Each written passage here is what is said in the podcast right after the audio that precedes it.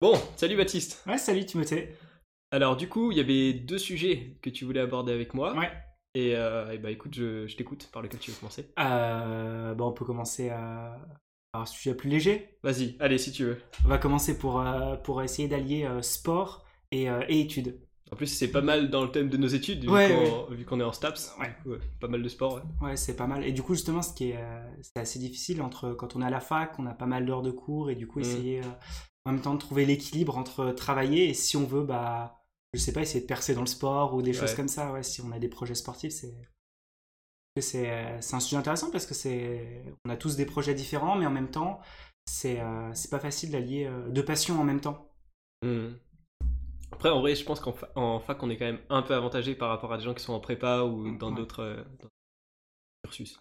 Ouais, ouais, c'est clair, parce que du coup, on a quand même pas mal d'heures qui sautent, enfin tout ça, quand on, si on compare avec des prépas, tout ça, on a quasiment pas d'heures de cours, euh, je pense, ouais. comparé à eux. On a des après-midi comme ça, des journées entières, parfois on a, on n'a pas de cours, et du coup, comme ça, ça nous permet aussi de, de trouver un bon équilibre, Hmm. de trouver un bon équilibre, de- ça libère du temps. Du coup, euh, toi, tu t'en sors comment avec ça? Euh, Attends, juste ton volume de sport par semaine hors, hors cadre STAPS, Hors cadre il, il s'organise comment? Alors, euh, mon gros problème, c'était l'année dernière. Ouais. Ouais, l'année dernière, c'était très très dur parce que je faisais, euh, je faisais principalement du badminton euh, à côté. Mhm. Et en fait, au lycée, j'étais autour de 10 heures, euh, 10 heures et plus Ah ouais. hors compétition par semaine. Euh, sauf que bah, au lycée, on travaille pas beaucoup.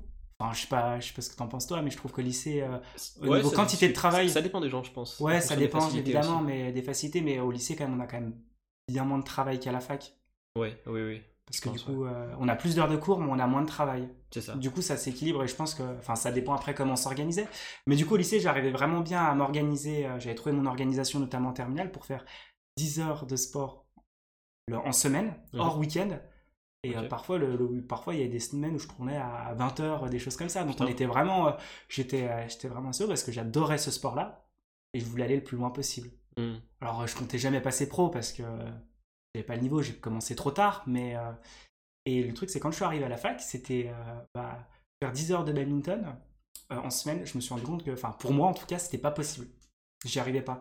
C'était les cours, bah, le boulot qu'on avait à côté, c'était, ça faisait un gros changement. Puis en plus, quand on est chez papa, maman, tout ça, bah, Ouais, il y en a encore qui le sont encore à la fac, mais on rajoute Ouais. euh, temps de trajet. C'est ça. Donc euh, une heure par, enfin moi c'est une heure par jour euh, si on compte tout l'aller et le retour. Donc ça enlève déjà une heure dans le temps. euh, après bah faut se faire à manger, faut gérer son quotidien tout ça et du coup c'est, je crois que c'était vraiment pas facile et du coup bah je j'en faisais quasiment plus à côté. Ok, mais du coup, toi, l'an dernier, il me semblait que tu avais un appart. Ouais. Au début d'année, tu rentrais quand même chez tes parents et Euh, après. je rentrais le week-end. Ok, oui, le week-end, d'accord. ouais. ouais. Ok, on fonctionnait pareil. du coup. Ouais ouais du coup on avait à peu près on avait le même fonctionnement et du coup bah c'est vrai que j'en profitais le week-end pour euh, du coup faire des compétitions. Mhm. Les compétitions de badminton elles sont le week-end et euh, les entraînements en fait le problème du badminton c'est que les entraînements ils sont le soir. Ouais. Et, euh, et le problème c'est que bah quand on se lève euh, tôt, quand on est un gros dormeur comme moi et quand on fait beaucoup de sport en général les sportifs ils vont se reconnaître. Quand on fait du sport on a besoin de beaucoup dormir. Enfin, En Mhm. général on est fatigué et on a besoin de pas mal d'heures de sommeil parce que ça fait partie de la récupération le, le Ouais. sommeil. Et que c'était c'est- c'est compliqué d'allier les deux, surtout quand on se lève tôt, qu'on a un temps de trajet, puis après derrière, bah, en cours, bah, faut, faut y aller. Puis nous, quand on est en Ouais. STAPS, bah, tu t'entraînes le soir, mais le lendemain, bah, tu peux avoir du sport. Ouais, c'est ça. Au niveau de. Toi, quand t'es entré en STAPS, enfin, genre les premières semaines, les premiers mois peut-être, est-ce que t'as ressenti vraiment plus de fatigue et que physiquement, t'avais plus de mal à entretenir Ouais. ces heures? Ouais, j'avais vrai. vraiment, j'étais vraiment trop fatigué. J'avais- Mm. Je me suis, j'ai essayé de maintenir un rythme, et en fait, je me suis, j'ai essayé de maintenir un rythme, disons, jusqu'aux vacances de la Toussaint. Bon, on est Ouais. dedans, donc en gros jusqu'à maintenant. Ouais. Et, euh, et en fait, je me suis rendu compte que c'était- pas possible. J'étais beaucoup trop fatigué, mes muscles étaient épuisés et je commençais à avoir des, des blessures, euh, des, pas des grosses blessures, mais mon corps commençait à me dire euh, stop. J'avais des blessures au niveau bah, du dos. Mm. Là, le- quand on fait des sports de raquettes, c'est souvent le dos. Au niveau euh, musculaire, au niveau des jambes, quadriceps, tout ça. Et c'est vrai que ça me ça m'handicapait après même pour mes études parce que du coup quand on fait des études en STAPS bah faut être aussi un minimum performant en cours pour avoir euh, bah, pour réussir son année et pour progresser dans la discipline donc euh, c'était un gros problème J'ai l'impression que il y a beaucoup de- d'élèves de STAPS qui sont passés par cette phase de, de trop d'entraînement par semaine. Je sais que l'an dernier, nous en athlétisme, on a eu une hécatombe de blessures. Moi, c'est quand on a commencé le cycle d'athlétisme, bah, c'était au premier semestre Ouais. que j'ai commencé à me blesser dans tous les sens et que, ouais, niveau entraînement, ça a eu un gros impact. Mais ouais, c'est ce que c'est ce qu'il disait encore cette année. Il disait, euh, euh, on en parlait en fait dans notre euh, cours de spécialité. qui est euh, base méthodologique de l'entraînement sportif, où en gros, le prof il nous expliquait que le nombre de chocs que tu t'infligeais quand tu rentrais en STAPS, il changeait parce que si tu étais habitué à travailler le haut du corps, des fois tu avais plus de chocs en bas du corps, Mm. Ou vice versa. Et du coup, ben, tes articulations, tes tendons, enfin tout, tout ton système euh, dans ton corps, il n'était pas habitué. Ça causait pas mal de traumatismes, et c'est pour ça qu'en STAPS, euh, au début de la première année, on a eu plein, plein, plein d'élèves qui allaient voir des kinés, qui, allaient, enfin, qui avaient plein de problèmes comme Ouais. ça. Ouais. Ouais, ouais, c'est vrai que c'est, c'est un gros problème. Et du coup, après, bah, faut, faut, faut essayer à réguler. Et euh, bah, moi, j'ai régulé de manière assez euh, définitive, parce que j'ai quasiment stoppé l'entraînement. Parce que c'était, euh, j'étais, je suis arrivé dans pas mal de blessures, et du coup, je pouvais plus. Je pouvais plus, mon corps, il me disait, c'est pas possible. Donc, euh, le problème, c'est que si je continuais sur euh, l'entraînement auquel j'étais habitué, 10 heures de sport hors la fac, je me retrouvais à 20 heures de sport par semaine Ouais. hors week-end. Et c'est vrai que bah, après, euh, alors pour certains, ceux qui sont sportifs de haut niveau, ils vont dire bah, c'est normal. Ouais, mais après, c'est quand ça arrive d'un coup, Mm. quand ça arrive d'un coup, ton, corps est, ton, ton corps est pas forcément préparé. faut trouver l'équilibre. Et je pense que cet équilibre, il met du temps à arriver. Euh, bah, moins d'entraînement, mais pas le supprimer complètement. En plus, l'entraînement, quand, en fonction, quand est-ce que tu peux le placer dans la journée? Oui, il y a ça aussi. parce que si tu fais du sport, euh, tu peux placer en milieu de journée quand t'as pas une après-midi. Après, du coup, t'as à la fac, t'as des après-midi où t'as pas de cours ou des matinées. Du coup, bah, tu peux t'entraîner le matin avant d'aller en cours ou, le ou en milieu de journée. Donc, du coup, c'est plus. euh, Je pense que c'est un petit peu plus facile aussi le sport. euh, La pratique euh, extérieure joue beaucoup aussi sur, sur ton entraînement. Mm. Et puis même euh, à la fac en général, moi l'an dernier j'avais tout le temps ça. Tous les midis j'avais 3 à 5 heures pour manger. Quand j'avais 3 heures, je me disais, vu que j'habite à Chambéry et que c'est 20 minutes de bus minimum, euh, c'est pas vraiment la peine de rentrer. Donc ça veut dire que si je veux faire du sport, il faut que je trouve un endroit où je puisse faire du sport sur le campus, qu'il faut que j'amène mes affaires. Ça veut dire que je pouvais pas rentrer, c'est 3 heures au final où je faisais rien, ben je pouvais même pas les dédier à un entraînement sportif, donc ça me faisait 3 heures qui pétaient en plus des cours.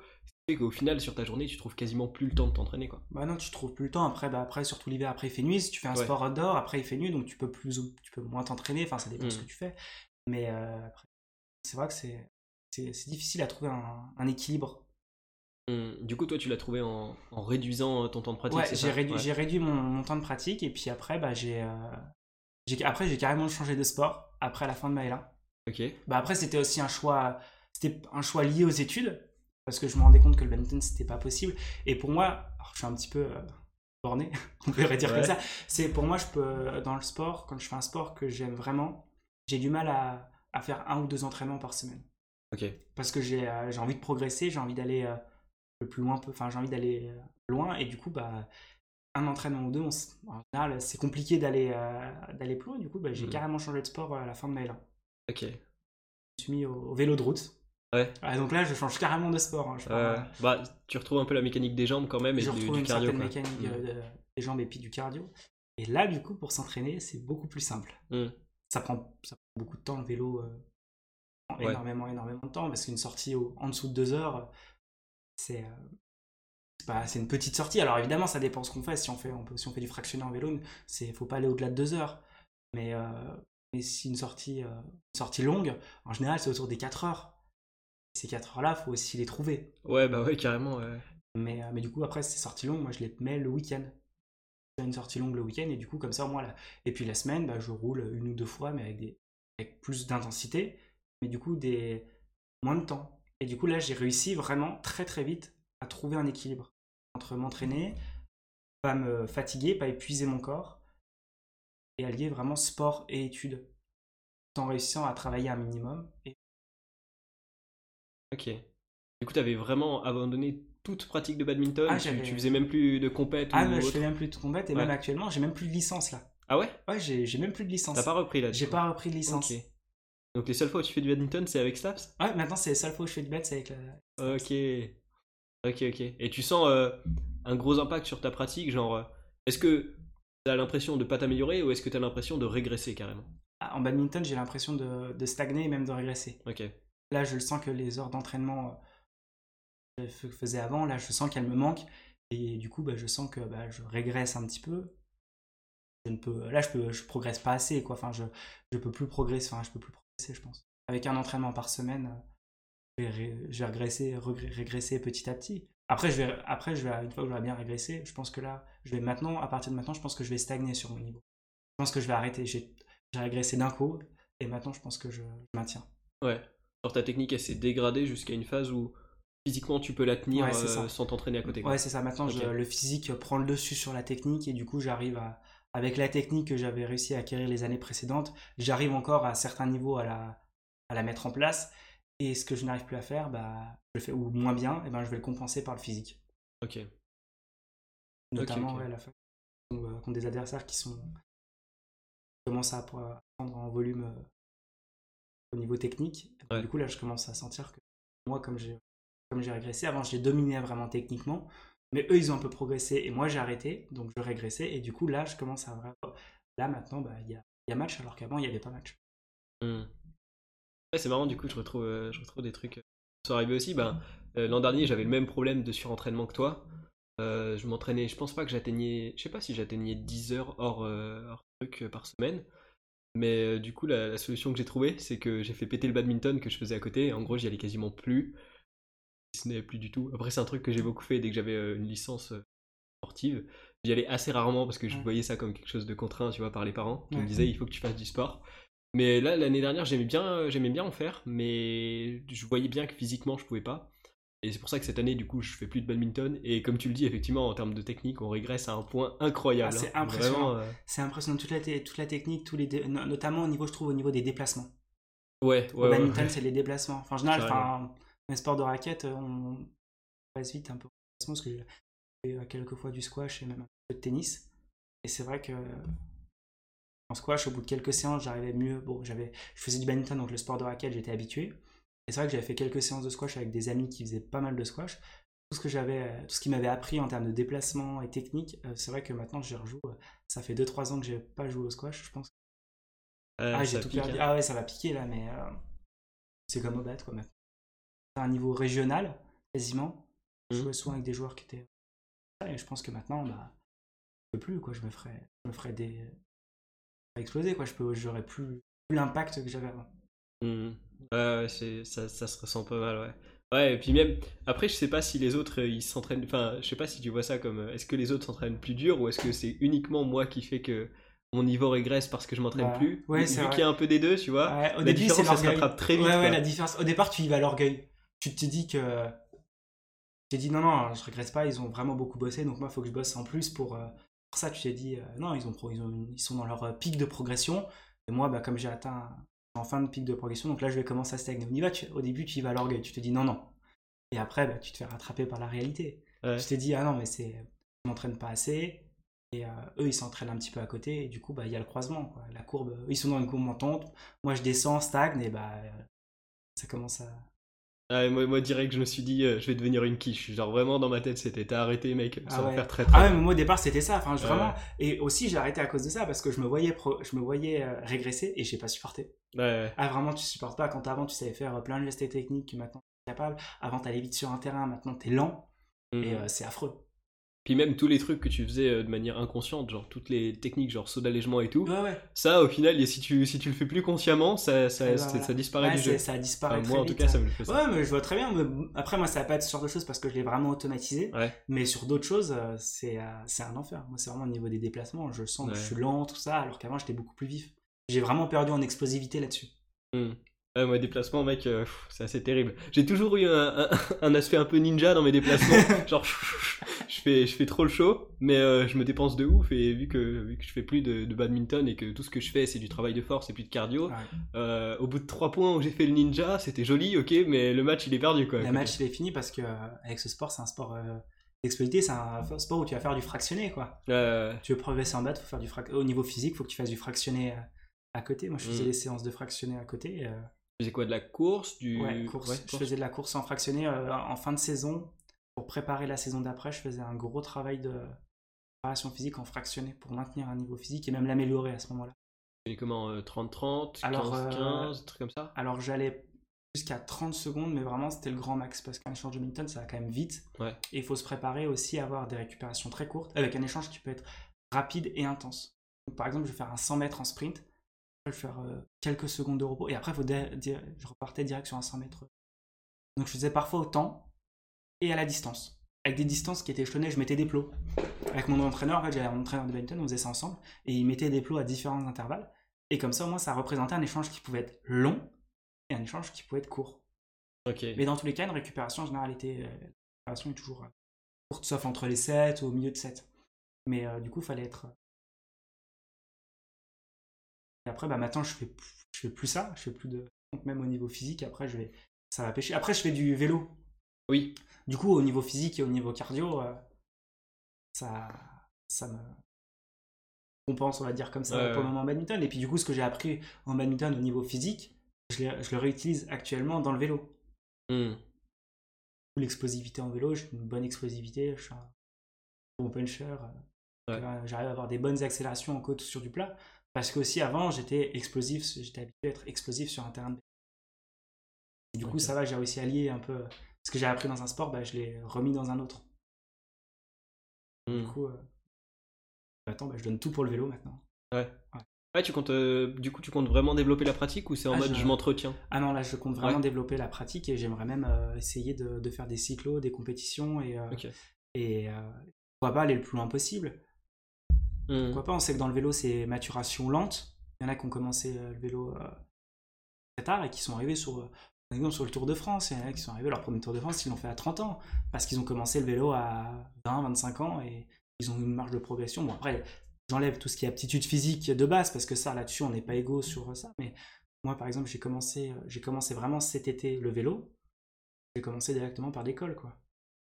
Des, des- des écoles les plus, des écoles très très dures qu'il y a en Savoie et Haute-Savoie. Quand jamais, de- t'as jamais fait de vélo de manière intensive, quand tu commences direct par l'école, bah, c'est une bonne école, au moins tu. Hmm. Après, je vais essayer d'aller, euh, d'aller le plus loin possible. Ok. Et du coup, pour ça, tu fais ça en autodidacte ou est-ce que tu as un coach ou quelqu'un? Là, pour le moment, je fais ça en autodidacte. J'ai pas de, j'ai pas de licence en vélo, je suis pas dans un club de vélo pour le moment. Mhm. Mais euh, donc pour le moment, je, pro- je roule euh, vélo tout seul, ou parfois en duo avec euh, mon grand frère qui lui aussi fait du vélo. Du coup, on roule euh, ensemble. Mais globalement, j'en fais tout seul. Ok. Et tu comptes euh, un jour te faire coacher ou tu préfères, euh, ça te plaît toi de bosser tout seul? Alors, euh, je pense que d'abord, je voulais un peu commencer à apprendre à bien rouler tout seul. Mhm. Parce que euh, après, ça va dépendre du niveau du club de vélo. Mais si dans un club de niveau, de assez au bon niveau, et ben, tu vas être le boulet du groupe. Quoi. Tu vas être, te traîner. Et ça, que ce soit pour les autres ou pour toi, ça va, ça va pas te faire plaisir. Hmm. Tu vas retarder les autres et toi, tu vas pas te faire plaisir. Donc, du coup, je voulais d'abord progresser tout seul. Et puis après, pourquoi pas l'année prochaine prendre, euh, aller dans un club de vélo. Mm. C'est une des possibilités à laquelle, euh, je suis très très ouvert là-dessus. Parce que je pense que c'est aussi important de savoir euh, rouler à plusieurs, en peloton, Ouais. des choses comme ça. Et puis aussi les autres, c'est aussi progresser de rouler avec d'autres personnes. Mm. Et puis la différence aussi, vélo, quand tu roules tout seul et quand tu roules en groupe, au niveau physique, elle est énorme. Euh, Ah, c'est, euh, c'est monstrueux. On, on dirait pas comme ça, mais quand tu es dans la, quand t'es dans la roue de juste une personne, hein, tu dépenses 40% d'énergie en moins que celui qui est devant. Ah ouais. Ouais. Ah ouais, quand même, ok. Quand tu fais des relais, euh, quand tu es à, à 40 km/h dans la roue, tu te reposes. Et après, derrière, tu prends ton relais, tu es, autour des 42-43 km/h. Bah, ça te fatigue bien. Et après, derrière, bah, quand tu te mets dans la roue, c'est ton moment de repos. Ok. Ah ouais, je savais pas. euh, Ah ouais, c'est, impré- ouais. impressionnant. Tu es obligé de freiner quand tu es dans la roue. Quand tu es dans la roue, tu es obligé de régulièrement de freiner. Parce que sinon, tu tapes la roue de l'autre. Ok. Et du coup, tu tombes. Et du coup, tu es vraiment. Attention, mais du coup, tu te reposes. C'est un vrai repos quand tu es, dans... quand t'es dans la roue. C'est... Après, évidemment, euh, quand tu es fatigué, dans tous les cas, tu es fatigué. Quand tu n'arrives plus à suivre, tu n'arrives plus à suivre. Et tu te fais lâcher. Mais globalement, c'est quand même quand tu es dans la roue, c'est ton moment où tu te reposes. Alors, en course à pied, quand tu fais ton fractionné, bah, tu vas courir, puis après, tu vas marcher ou vraiment trottiner à 5, 6, 7, 8 km à max. Et ben, en vélo, bah, tu te mets dans la roue. quoi. Au lieu de carrément t'arrêter ou tu mets la roue par exemple. Là vraiment ça va te reposer. Ok, ouais, c'est. Ok. Je savais pas vraiment à ce Ouais, point-là. ouais, ok. À ce point-là, euh, l'équivalent de rouler, euh, de rouler en groupe euh, à 40-50 km/h, en général, les études scientifiques montrent que dans un peloton du Tour de France, ils roulent en général à 50 km/h en peloton. Et en fait, quand tu es dans le peloton, t'es pas celui qui emmène le peloton, celui qui est en tête. C'est l'équivalent de rouler à autour des 30 km/h, 25-30 km/h quand tu es tout seul. D'accord. Après, bon, il y a la distance, il y a plein d'autres facteurs parce que c'est une course. Ouais. Mais dans les faits, c'est pas du tout la même au niveau physique. euh. C'est jamais un repos total, mais on pourrait dire que c'est récupération active. Après, tout dépend comment la physionomie de course, plein de choses comme ça, parce que globalement, tu sais, globalement, tu te reposes vraiment. Repos total, mais même cardiaquement, euh, cardiaquement, ton cœur, Mm. tu peux en profiter pour faire redescendre le cœur. euh. Plus euh, rouler en souplesse ou non en fonction de ton style pour essayer de, de récupérer au niveau du lactique. Ouais. Lactique, Hmm. Tu peux vraiment te reposer, quoi. Ouais, mais de toute façon, j'ai l'impression que c'est c'est pas mal le vélo, en tout cas pour tout ce qui est développé euh, en termes de santé, tu vois, euh, les organes, style cœur, euh, Ouais. même ton, ta respiration et tout ça, ça, ça m'a l'air pas mal. Et puis, en vrai, il n'y a pas trop de risques, je pense, à part si tu chutes. Ouais, ben, J'ai ouais. l'impression, parce qu'on on te dit souvent euh, quand t'es en, en récup ou en kiné. Ouais, ouais, je vois ce que tu veux dire. Moi aussi, j'ai le mot là qui est sur le bout de la langue. quand, quand tu, quand tu dois te re- remuscler une partie du corps, enfin notamment les jambes, ils te conseillent souvent le vélo parce que c'est plus en douceur, mais c'est aussi pour ça que l'effort est long, à mon avis, pour euh, vraiment atteindre euh, tes limites physiques, tu vois. Ouais, ouais. Mais du coup, c'est aussi pour ça que certainement, euh, si ton problème c'est un problème de temps, ça va être compliqué quand même de tenir, euh, enfin de performer si t'as encore le problème de d'allier sport et études, à mon avis. sport et. Alors après, c'est pour le moment, c'est vrai que c'est, c'est euh, pour le moment, j'y arrive bien parce que Mhm. pour le moment, j'ai réussi à m'organiser. Et après, je pense qu'au fur et à mesure, ça ira, ça ira bien. Parce que le vélo, tu peux le faire n'importe quand. Ouais. Bah, par exemple, il y a trois semaines, le matin, on avait eu badminton à la fac. L'après-midi, on n'avait pas de cours. Je suis allé rouler 2-3 heures de Après, bah, j'ai réussi à bosser ou avant d'aller rouler, bah, j'ai bossé. J'ai réussi à travailler comme ça. Et en plus, moi, je travaille, je travaille parfois mieux quand j'ai fait un peu de sport. Ok. Ouais, t'es déjà, déjà un peu échauffé mentalement Ouais, c'est ça, tu t'es- tu t'es tu t'es échauffé mentalement, puis en fait, tu réfléchis beaucoup quand tu fais du sport, de manière inconsciente. Mais par exemple, quand tu veux faire. euh, T'as plein d'idées après Mhm. au, niveau, euh, au niveau intellectuel quand t'as quand t'as fait du sport. Après, moi, je le trouve, hein, après, on est, on est différents, mais là-dessus, euh, je pense. Hmm. Rééducation, c'était ça le mot. Ah, voilà, rééducation. Voilà. Ok. Ouais, puis en plus, le vélo, c'est un sport porté. Il n'y a pas de choc. Oui, Comme oui, la course à ça pied. c'est vachement Et pratique. euh, la course à pied, au niveau des chocs, c'est euh, c'est pas forcément ce qu'il y a de bon. Par exemple, euh, après, je sais pas, je m'y connais après, je vais mettre des, mettre des hypothèses, mais par exemple, après une rupture des ligaments croisés, je pense que tout de suite, la course à pied, euh, le kiné, il te dira jamais ça. Par contre, faire du vélo, c'est c'est aussi, t'es euh, t'es en sport porté, donc t'as pas de choc. Et, euh, et le vélo, c'est bon pour plein de choses, pour le dos aussi. Faut pas tomber, Ouais, ouais, c'est ça. faut éviter la chute. Mais tu sais qu'au niveau de la course à pied, euh, je me demande, je crois que j'avais vu des études, mais j'ai oublié le résultat. Du coup, euh, c'est un peu dommage. Mais sur euh, euh, le fait de, tu courir toute ta vie. Ouais. Et après, genre, est-ce que c'est ok vis-à-vis de tes jambes, genre en termes d'articulation, de tissu et tout ça, ou est-ce que vraiment ça les désingue, mais à un point incroyable? Et je me rappelle plus du résultat. Après, après on, sait que, on sait que tout ce qui est course à pied, tout ça, c'est euh, il faut faire beaucoup de, de musculation à côté. Alors, euh, faut en pas. termes de renforcement, tu veux en, dire? en termes de renforcement musculaire, il faut beaucoup se renforcer euh, le dos, la ceinture abdominale, et euh, parce que sinon après on a des véritables problèmes, notamment au niveau de la colonne vertébrale. Parce que quand on court au niveau de la colonne vertébrale, au niveau des chocs et au niveau des Ouais. pieds articulations, ça, c'est, euh, c'est vraiment terrible pour le coup pour, Ouais, pour ouais. le dos, pour les C'est pour ça articulations. qu'on parle de gainage, ouais, clairement. Ouais, pour faire beaucoup de gainage, tout ça, pour gainer vraiment le. Même, même, je pense, au niveau des lombaires, en vrai. Je pense qu'on n'en parle pas assez de, ça. hein. Ouais, faire des exercices au niveau de ça, parce que de toute façon, après, tu vas avoir des douleurs au dos. Mm. Et tu seras moins performant. Il y a un moment où tu vas être performant. Et puis après, bah, tu vas écrasement de disques, des trucs comme ça dans le dos. Il y a beaucoup de coureurs qui arrivent autour de 40 ans, 45 ans, qui sont encore très bons en course à pied. Mais euh, au niveau de dos, bah, ils sont obligés d'arrêter parce qu'ils ont le dos qui est euh, quoi. Ils ont des disques, écrasement des disques, euh, tout ça. Et euh, c'est pour ça que le renforcement musculaire, là, pour le coup, est très très important. Mm. Après, au niveau course à pied intensif, je pense qu'on n'a pas assez de recul. Ouais. On est, c'est encore, euh, ça se démocratise vraiment, comme par exemple Ouais, le trail. C'est encore une pratique qui est, euh, qui est assez récente.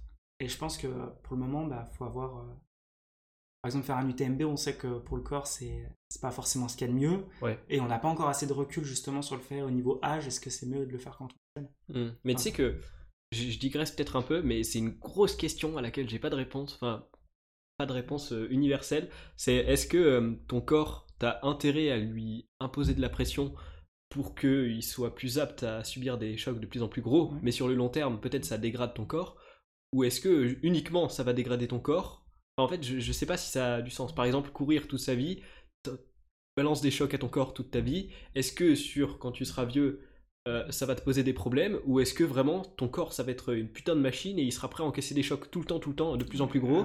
Pareil au niveau du soleil, je sais pas si tu sais, mais c'est ultra cancérigène le soleil. Ouais. Du coup, euh, si tu, est-ce que tu as intérêt à t'y exposer souvent en mode ton corps il va s'adapter, il va résister beaucoup? Ouais. Ou est-ce que sur le long terme, t'y exposer beaucoup, ça va vraiment te flinguer la peau et augmenter tes risques de cancer de peau, tu vois? Ouais, Je me demande beaucoup C'est vrai que c'est une très très bonne question. Alors pour le coup, pour le soleil, moi je dirais que euh, le soleil, je pense qu'il faut pas trop s'y exposer, il faut faire attention pour le coup. Parce que je pense que pour le coup, là, le soleil, c'est. Même si on est bronzé, même si Mm. la peau a, a s'y est habituée, je pense qu'en interne, elle est. euh, Ça use, ouais. ça, ça use. Et, euh, et même pour les personnes qui sont de couleur, c'est aussi un problème le soleil parce qu'ils pensent pas forcément à mettre de crème solaire, enfin de Ouais. faire attention parce qu'ils se disent de toute façon je suis déjà bronzé. Oui, euh, Et pour le coup, bah, ils peuvent attraper des coups de soleil et, euh, et du coup après arriver sur des cancers de la peau, des choses comme ça, donc il faut faire très attention. Après, tout ce qui est course à pied au niveau des c'est vrai que euh, c'est pas si simple. Je pense que dans tous les cas, avant d'arriver vers des, vers des grosses, des grosses charges d'entraînement qui sont vraiment très importantes ou des compétitions, je pense qu'il faut habituer son corps. Mm. On peut pas. Mais après, sur le long terme, au point de vue, euh, c'est vrai que c'est une question. Mais tu sais que je me pose aussi la question dans l'autre sens. Dans le sens où, euh, par exemple, tu vois, vitamine D, jus de citron et tout Oui. ça, c'est très bon pour l'immunité. Mm. Est-ce que tu as intérêt toute ta vie à prendre tous les matins un grand verre de vitamine D pour être certain d'avoir moins de rhume Ou est-ce que, et est-ce que ça veut dire que le jour où tu vas arrêter, tu vas choper un rhume parce que ton système il va être pas au top Ou est-ce que au contraire, tu as intérêt à pas en prendre du tout parce que ton corps il va apprendre à se défendre avec ses propres ressources? Tu vois, c'est une question Ouais, que je ouais, me pose ah ouais, c'est énormément vrai, que faire et ouais, je trouve ça- fascinant. C'est vrai au niveau. euh, Après, je pense qu'il faut que, le... dans tous les cas, il faut que le corps soit exposé à des, euh, Ouais, à des, à des pressions, dangers, ouais, à des ouais, ouais. pressions pour qu'il qu'il puisse, euh, bah, par exemple au niveau des maladies, pour qu'ils puissent créer des anticorps. Ouais. Par exemple, dans un vaccin, c'est ça en fait, on te, on te fait un tout petit peu pour le but. Après, je. Après, il y, a- non il y a un gros débat. ouais, Il y a sur un les gros débat vaccins, là-dessus, mais, par exemple là-dessus, pour aussi que ton corps euh, crée Mm. des anticorps pour qu'il soit habitué. Après, je pense qu'aussi de- d'aider ton corps de manière euh, naturelle, en comme ça, dans tous les cas, ça peut que lui faire du bien. Ouais. Après, c'est toujours pareil, ça dépend ce qu'on prend. Ça, Mm. Est-ce que c'est euh, par exemple dès que tu as de prendre du doliprane par exemple en prévention Ouais. Tu as aussi plein de débats comme ça. Est-ce que Après, moi, les médocs, je t'avoue qu'en général, euh, je, je pense que c'est mieux d'éviter, tu vois, dans Ah le sens où c'est quand même quelque chose qui est ouais, étranger à ton organisme, sûr, entre ouais. guillemets, et du coup, euh, je sais pas. Enfin, après, c'est mon avis, tu vois, sur la question. euh. Je- Ouais, ouais, c'est sûr au niveau des médicaments, tout ça, mais je pense que de l'utiliser quand euh, c'est une nécessité. Ouais, ouais, ouais. Pas le dire, euh, oulala, j'ai un tout petit peu mal à la tête, je vais prendre un doliprane. Mm. Ou euh, je vais en prendre un pour, euh, pour prévenir de la douleur.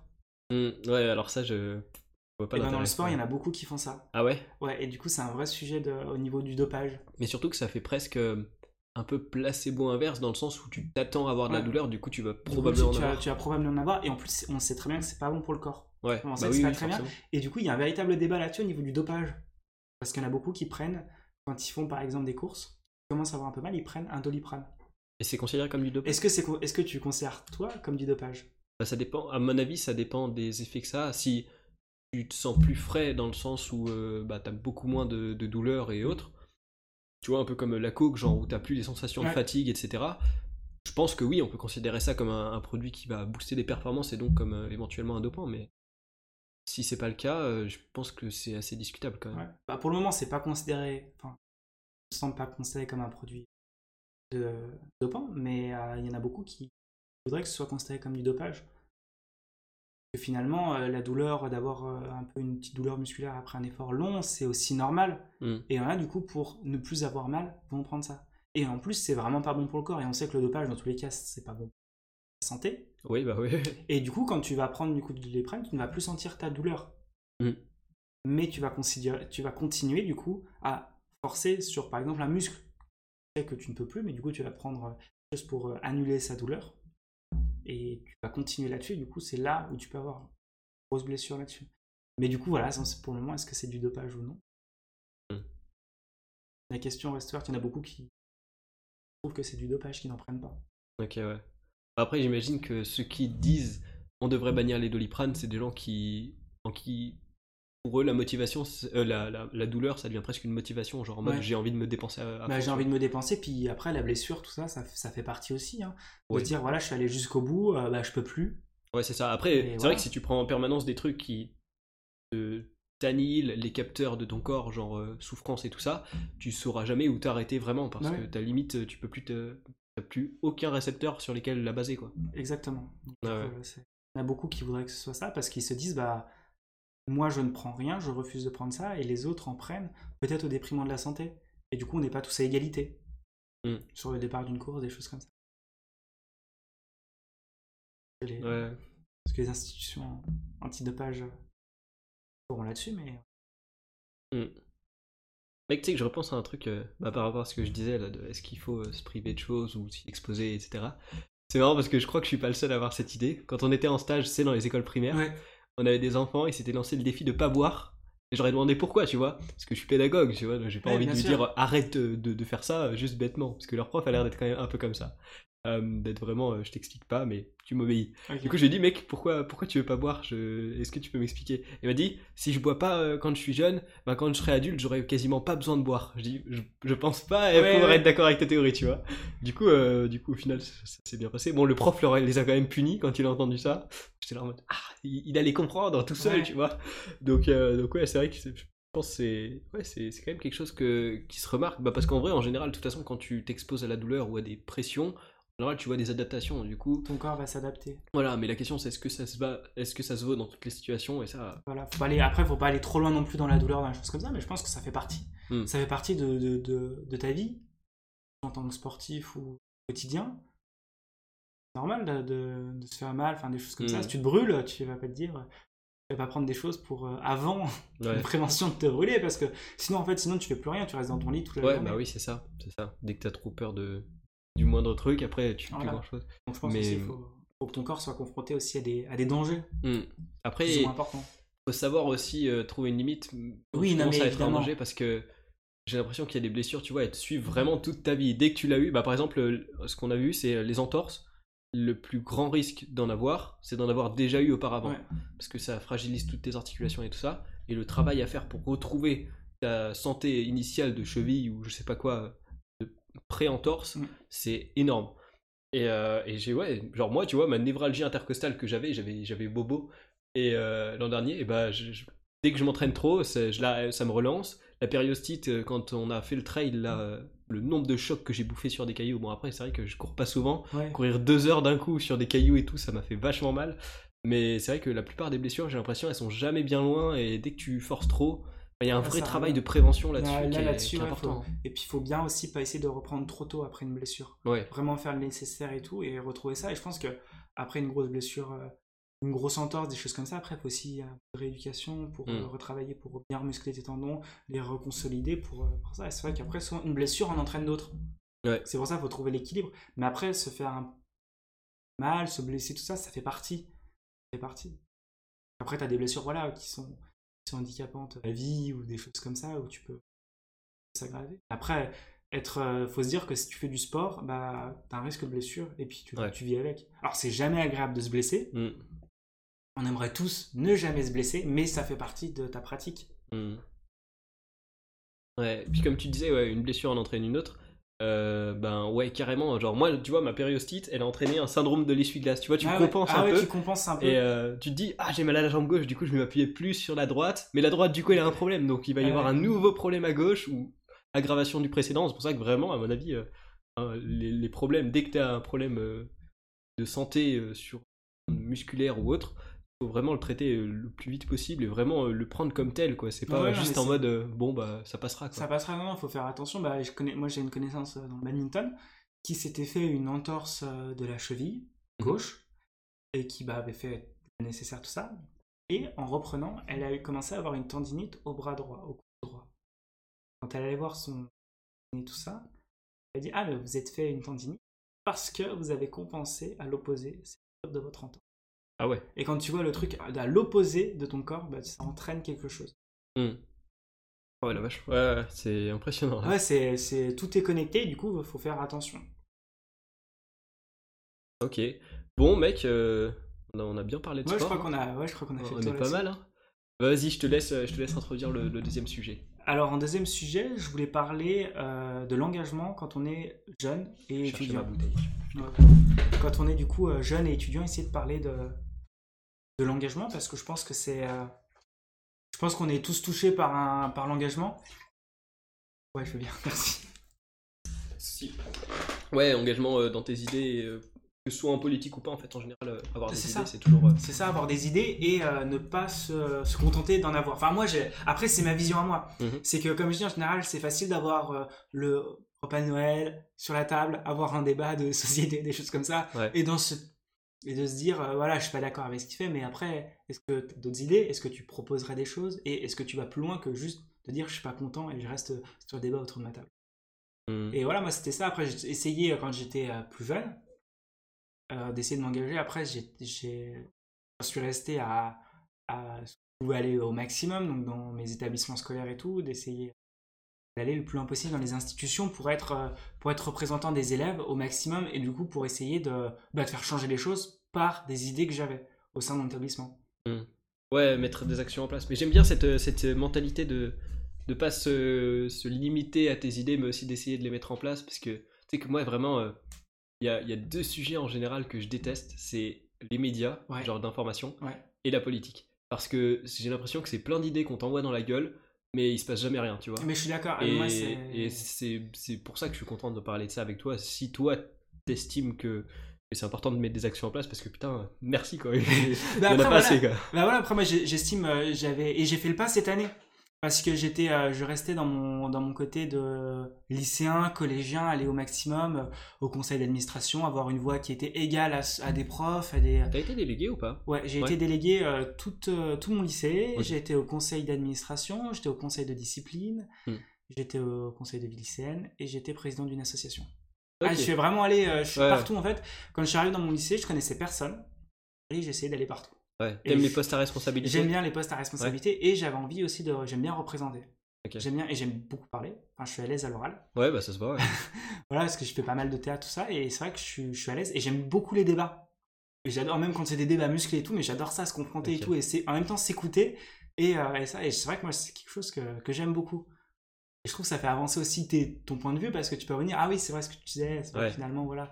Et, euh, et du coup, j'ai essayé d'aller euh, d'aller essayer de faire changer les choses et d'essayer. Et puis en plus, moi, je, enfin, de d'avoir des échanges musclés avec le, le proviseur en, cons- en conseil d'administration, ça me posait aucun problème. Enfin, je veux Mm. dire, moi, j'étais élève, je représentais les élèves. Si je considérais que ce qu'ils mettaient en place, euh, ça avait un, ac- un impact négatif ou aucun impact, c'était euh, bah, lancer de l'argent euh, des pouvoirs publics ou du lycée, dans, du budget en l'air qui ne servait à rien, bah, moi je disais, mais pourquoi on fait ça? Ouais, ouais. Je pense qu'il y a d'autres choses, cet argent-là, on le pourrait passer dans, dans d'autres choses pour essayer bah, de trouver des solutions avec cet argent, pour exemple, pour aider les élèves qui sont en difficulté. Enfin, des choses comme ça. Et du coup, bah, j'ai essayé de faire ça. Et quand je suis arrivé euh, à fac, bah, du coup, c'est vrai que la première année, on connaît moins de gens, on, était- on est plus un chiffre, un numéro, je trouve, quand on arrive à la fac. Enfin, je sais pas ce que tu en penses avec ça. Ouais, bah on demande ton numéro étudiant partout. Bah c'est ça, et, ouais, je trouve que tu, tu, deviens un numéro. En fait, on est tellement nombreux. Et encore, à Chambéry, on est quand même beaucoup moins que dans d'autres facs. Ouais, ouais, ça va. Et je trouve qu'on est, euh, qu'on est vite un numéro. euh, et du coup, euh, cette année, avec euh, bah, confinement, Covid et mesures qui se mettaient en place, et les problèmes qu'on avait à la fac, je pense que avec des professeurs, ça, qui te mettaient juste des vidéos sur YouTube, euh, Ouais, je pense que tu vas reconnaître le prof ouais, ouais, ouais, carrément. qui te, qui, qui te fait pas cours pendant deux mois et qu'enfin il te donne un cours et en fait c'est une vidéo qui sont sur YouTube Hmm. tu te dis mais et, et en fait c'est parti de ce- ça et du coup j'ai décidé bah, de chercher un syndicat étudiant Parce qu'au départ j'ai essayé de j'ai envoyé des mails euh, bah, je pense que tu as reçu des mails à des étudiants ouais, à tous les euh, à tous les L2 STAPS. Qu'on était tous concernés. Et du coup j'ai envoyé des étudiants j'avais plein de réponses et tout. Et après je commençais à me dire bah je vais bah, maintenant je vais aller voir plus haut quoi. Je vais aller voir au niveau des professeurs du président STAPS des choses comme ça. Et je me suis dit en étant tout seul même si tu as plein d'étudiants tu peux mettre les noms les prénoms dire que tu représentes beaucoup d'étudiants euh, je me disais si euh, y a des problèmes je me disais ce serait quand même assez bête de me retrouver euh, euh, tout seul non c'est pas ça mais de se retrouver sans capacité de te défendre Ouais, genre tu pourrais te dépasser un peu. de, de se retrouver dépassé. Et du coup, bah, j'ai cherché un syndicat sur Chambéry. Du coup, j'ai décidé de me syndiquer pour essayer d'avoir, de mener des actions à l'échelle des politiques qui pouvaient se mettre en place, même dans la vie de tous les jours. Par exemple, le syndicat a été très actif pour la réforme des retraites, qui a été l'année dernière. Ils étaient très actifs dans les ils ont fait plein d'actions. Donc après, on peut être d'accord, si on n'est pas d'accord, voilà, nous, le syndicat, on était contre ça. Enfin, ils étaient contre ça, parce qu'à l'époque, j'étais pas dedans, mais j'étais aussi contre ça. Donc, on était dans les manifs, des choses comme ça. Et on faisait des actions, on tractait, on essayait d'être euh, de trouver aussi des étudiants parce qu'on estime, en moi j'estime et je pense qu'ils seront d'accord avec ça, que quand on, étude, quand on est jeune, bah c'est nous, enfin c'est notre monde à nous. Quand je dis ça, ça fait un peu égoïste, mais dans le sens, euh, bientôt va avoir une, un peu une passation de pouvoir entre l'ancienne génération, et encore avec Macron qui est assez jeune président par rapport aux autres, mais justement de d'avoir une vraie passation et de se dire bah voilà ils ont fait ça nous on n'est pas d'accord on va changer comme ça ou on est d'accord avec ce qu'ils ont fait mais on va essayer de de, changer d'autres choses, enfin des choses comme ça. Et du coup, j'avais décidé d'être, euh, de me syndiquer. Et du coup, je me dis comme ça, au moins, là, des moyens de pression, on en a. Enfin, des mm. pressions qui sont gentilles parce que quand dans un mail, tu mets ton mail, t'envoies au, au président de la fac, par exemple, tu es un peu tout seul, quoi. T'es pas un organisme qui te soutient. Par contre, derrière, quand as, euh, quand le président il reçoit un mail bien construit avec, euh, il voit que c'est un syndicat étudiant avec le logo du syndicat, qui du coup, ben, il y a plusieurs personnes qui sont d'accord avec toi. Ça met déjà une pression là-dessus. Donc, du coup, j'ai décidé de me syndiquer pour essayer bah, de faire changer les choses, d'un point de vue des politiques et du changement au niveau de la fac. Ok. Et ça te fait, ça fait depuis combien de temps cette, parce que tu dis, tu as été délégué quand même tout le mmh. lycée. Euh, ça fait depuis combien de temps et depuis quel événement, peut-être il y a un événement particulier que tu as envie de représenter les autres? Euh, bah il n'y a pas vraiment des enfin il n'y a pas eu de enfin quand on entend là-dessus tu veux dire un cap qui t'a fait dire je veux représenter je pense qu'il y a la plupart de nos actions qui découlent d'expériences qu'on a vécues ouais. donc euh, donc je me dis peut-être que voilà en fait moi je, je, ne supporte pas les injustices et en fait ah, c'était un peu ça. Mais je ne supporte pas ça le hmm. truc de euh, et les inégalités les injustices je ne supporte pas ça. Je suis vraiment là-dessus. Et du coup j'ai décidé d'essayer de, les, de réduire à simple titre de lycéen, après étudiant là, d'essayer d'aller bah, les réduire ou proposer des choses. Mmh Parce que, encore une fois, c'est bien de se dire, voilà, je compte les injustices. Comme je disais, ça fait tout beau, c'est bien écrit, tout ça, ça fait, ça fait grandes phrases, beaux discours, mais encore une fois, est-ce que derrière, il faut avoir des propositions? Et c'est aussi pour ça que je me suis syndiqué. Parce que dans le syndicat, on a un véritable programme. On a des idées à mettre en place pour changer les choses. Notamment, par exemple, sur la précarité étudiante, des choses comme ça. D'ailleurs, bientôt, il va y avoir des élections à l'université. C'est quand? C'est au mois de novembre. Ok. Dans un, en gros, dans un mois, et du coup, bah, d'un mois. Et du coup, bah, là, on est un peu en campagne, si on, si on peut dire, parce qu'on cherche aussi des gens qui, peuvent, qui ont envie de, de s'investir, parce qu'on a besoin de noms sur des listes, sur des mhm. listes électorales. Et, euh, et, en même temps, bah, si plus on est, plus on a d'impact, et aussi plus on est, plus on a d'idées. Oui. Parce qu'aussi dans un syndicat, aussi, le but aussi de, de mettre dans un syndicat, dans un syndicat, c'est pas comme dans un parti politique. Parce que souvent dans un parti politique, quand on est, on est un peu enfermé dans une idéologie. Ok, ouais. Et en fait, dans le syndicat, c'est un peu l'inverse parce qu'en fait, on a des intérêts. D'abord, quand, on y, quand on y va, on a un intérêt individuel. Mhm. Enfin, moi, j'allais pour, euh, pour euh, les STAPS parce que je trouvais qu'il y a plein de trucs qui n'allaient pas et tout. Puis, et puis après, en fait, on y va aussi pour le collectif. Parce qu'après, on a tous un, un intérêt commun. Et du coup, on va tous défendre notre intérêt individuel parce qu'on est pas tous dans la même filière, parce qu'on n'est pas tous dans le même campus, il se passe des choses différentes. Et en même temps, l'intérêt commun, bah, c'est les étudiants. Hmm. Avec, euh, et du coup, comme ça, on a. Et aussi, on fait beaucoup de débats là-dessus. Il y a beaucoup de soirées où il y a des débats, des choses comme ça, parce que aussi, on aime débattre sur des choses pour faire avancer les choses. Et du coup, on n'est pas tous d'accord sur plein de points de vue. Ouais, ouais. Mais ça n'empêche pas que bah, dans, un parti politique, si t'es pas d'accord, on va dire ok, bah tu pars. Ouais. C'est enfin c'est ça, t'es pas d'accord avec le parti, bah du coup t'es obligé de partir parce que bah, ils vont pas s'adapter à toi. Alors mmh. que là, bah, c'est un peu l'inverse. On va pas s'adapter forcément à toi, mais du coup, on va avoir un débat pour savoir bah, pourquoi t'es pas d'accord, qu'est-ce que tu mettrais toi euh, en place à la place, euh, et, du coup de faire avancer ensemble. Le but, c'est d'être ensemble avec des idées qui sont différentes, tout ça, et, d'avancer. Ok. Et du coup, est-ce que tu as hum, organisé des réunions, des regroupements? Parce que j'ai vu que à la fin du badminton, là, ce matin, tu as exposé ton, ta proposition au L2, enfin au L3, pardon, au troisième année. Euh, est-ce que tu as des moments où tu comptes, euh, je sais pas, réunir des étudiants ou des bah, choses comme ça C'est vrai que pour le moment, ça fait pas très longtemps que je suis dans le, dans le syndicat, mais c'est vrai que je suis vraiment motivé et j'ai envie de faire bouger les choses. Donc euh, après, ça demande du temps. Ouais.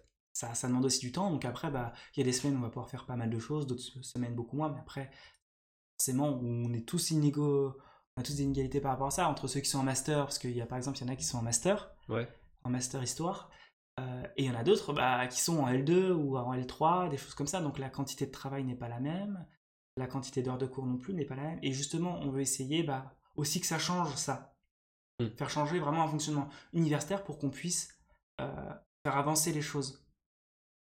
Parce que, par exemple, est-ce que tu trouves qu'à l'université, on te traite comme un adulte? Hmm, Est-ce qu'on te considère comme un adulte? Euh, Tu je, peux. je pense pas. Mais en même temps, j'aurais presque envie de te dire des fois que c'est mérité quand tu regardes le comportement de certaines classes. Ah oui, Tu vois, il y a bien sûr. la majorité des élèves, j'ai l'impression, se comportent pas du tout de façon adulte. Donc, euh, mais c'est vrai que généraliser le, le traitement que tu estimes accorder à certains élèves, Mm. qu'ils soient une majorité ou non d'ailleurs, à la totalité des élèves, c'est peut-être pas la meilleure chose à faire. Parce que. ouais. Mais c'est vrai que si on attend d'être traité comme des adultes, il faut aussi se comporter un minimum comme des adultes. Donc, voilà, euh, là, là-dessus, je suis entièrement d'accord avec toi. Mais euh, moi, il y a un. Par exemple, est-ce que tu trouves ça normal qu'à l'université, quand on a 18 ans, quand on est en L1, où on va Mhm. les avoir, après en L2, on est encore plus vieux, en L3, tu peux avoir 20 ans, il y en a qui ont 25 ans dès la L1 parce qu'ils ont fait un parcours d'études, Ouais. et quand ils arrivent à la fac, il y a un appel. On fait l'appel. En TD, dans les cours de TD, les Euh, cours de TP. Bah, je sais pas. Je pense que ça a quand même du sens euh, parce que l'État ou autre Oui. est quand même assez responsable du paiement du truc, tu vois. Donc, euh, enfin, je veux dire, ils mettent des choses en place. Tu vois, c'est pas si cher que ça l'université sûr. au- vu du nombre de matières et de ça, qu'on a. c'est ça c'est sûr que l'université c'est une chance parce que on n'est pas aux États-Unis ou des choses comme ça où on ne paye pas ou dans d'autres écoles privées qui Ouais. coûtent par exemple 10 000 euros l'année, des écoles de commerce, plein de choses comme ça qui coûtent extrêmement cher. L'avantage de l'université c'est qu'au moins gratuite, mais au moins ça a un coût qui est bien inférieur à d'autres. Mais euh, nous en fait on aimerait, enfin, au sein du syndicat, pour le coup je suis d'accord avec Mhm. ça, qu'on soit plus euh, presque traité un peu comme des salariés. Un peu, euh, par exemple, qu'on ait par exemple un, un- un droit de grève, qu'on y ait plus d'appels, enfin des choses comme ça pour qu'on ait vraiment en fait. euh, parce qu'au final, j'ai envie, de dire, si euh, demain en TD il y a trois absents, on va Ouais. faire son appel, est-ce que ça va changer considérablement les choses? Je sais pas, mais s'il y en a 15, un peu plus. Mais en Bien fait, le problème, c'est qu'à mon avis, il y a des matières auxquelles t'as pas du tout envie d'aller. Ouais. Et l'appel est un peu nécessaire dans le sens où ça, ça, ça donne une contrainte. Mais je pense qu'en fait, la, la majorité des étudiants n'iraient pas à certains TD. Genre, ce serait un peu à la carte, tu vois, s'il n'y avait pas euh, Bien sûr. cet appel. Mais au moins, on pourrait dire l'avantage, il y aurait dès le départ un véritable brassage. Parce que dans le sens que, euh, après, je pense que le problème qu'il y a à l'université, il y a des problèmes que, qu'on pense ou non au point de vue universitaire, mais je pense qu'il découle aussi des problèmes euh, du lycée, du collège et de l'école primaire qui n'ont pas été, euh, enfin, qu'on estime et qui ont- qui n'ont pas été, euh, pas été réglés. Genre en termes de méthodologie de En travail. termes, par, de, par exemple, de méthodologie de travail, moi je trouve que quand on arrive à l'université, on n'est pas du tout prêt à arriver à l'université. Ouais. en termes de quantité de Ouais, travail et vrai, de- et d'automatisation. Je trouve que là-dessus, on n'est par exemple pas assez préparé. Et donc là, c'est par exemple, ça avait un problème qui vient du lycée. Après aussi, pourquoi on est trop dans les premières années universitaires? Il y en a autant qui arrêtent Mais parce Ouais. que aussi au niveau collège, on n'a pas assez favorisé des, élèves à aller, à, à aller faire des bacs pro. Et pour le coup, ça, un bac pro, ça autant... euh, ça ouvre autant de portes, un bon CAP en, en électricité, en plomberie, euh, tu vas bosser euh, tout de suite et tu auras, un meilleur salaire que quelqu'un prof qui a fait bac plus 5 dans ses premières années. Évidemment, on va me dire, y a il y a d'autres facteurs qui rentrent en jeu, mais dans le sens que on favorise pas assez d'autres parcours Ok. au niveau, au niveau euh, pédagogique, tout ça. Et euh, j'ai un exemple, j'ai un exemple qui est vraiment concret. Euh, on fait pas assez de tri. Alors je dis pas qu'il faudrait avoir une vraie sélection pour entrer au lycée, mais un minimum. Par exemple, euh, je connais une personne qui était professeur dans un collège Mhm. à Vaux-en-Velin. Mhm. Donc c'est un des collèges les plus les plus durs de France. Il est considéré en RED+. Et euh, ils envoyaient pas assez d'élèves en lycée général. C'est l'académie qui disait ça, alors qu'ils alors qu'ils n'avaient pas le niveau. Enfin, quand je dis pas le niveau, c'est euh, ils savent pas ce que c'est par exemple en français un nom et un verbe. D'accord. Enfin, c'est faut aussi.